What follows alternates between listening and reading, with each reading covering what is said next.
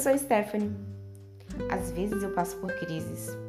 E o que sempre me ajuda nesses momentos são palavras de conforto ou de confronto.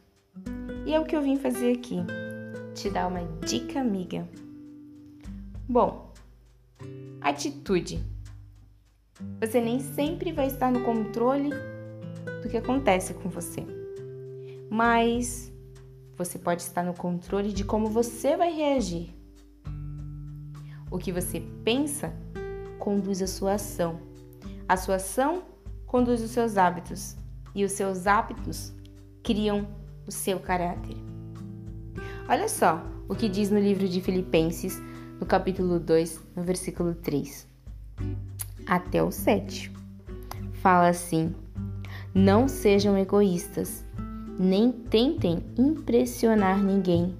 Sejam humildes e considerem os outros mais importantes que vocês. Não procurem apenas os próprios interesses, mas preocupe-se também com os interesses alheios. Tenha a mesma atitude demonstrada por Jesus Cristo. Embora sendo Deus, não considerou ser igual a Deus fosse algo a que devesse se apegar.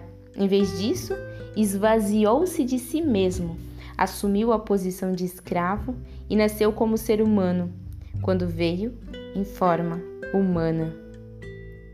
Seja humilde, busque o caráter de Deus, busque a natureza de Deus. Essa é a dica de hoje, hein? E aí, você sabe o que é esvaziar-se? Você já procurou fazer isso? Já deu certo? Eu espero que sim. Lembre-se, buscar o caráter de Deus. Humildade. Beijo, tchau!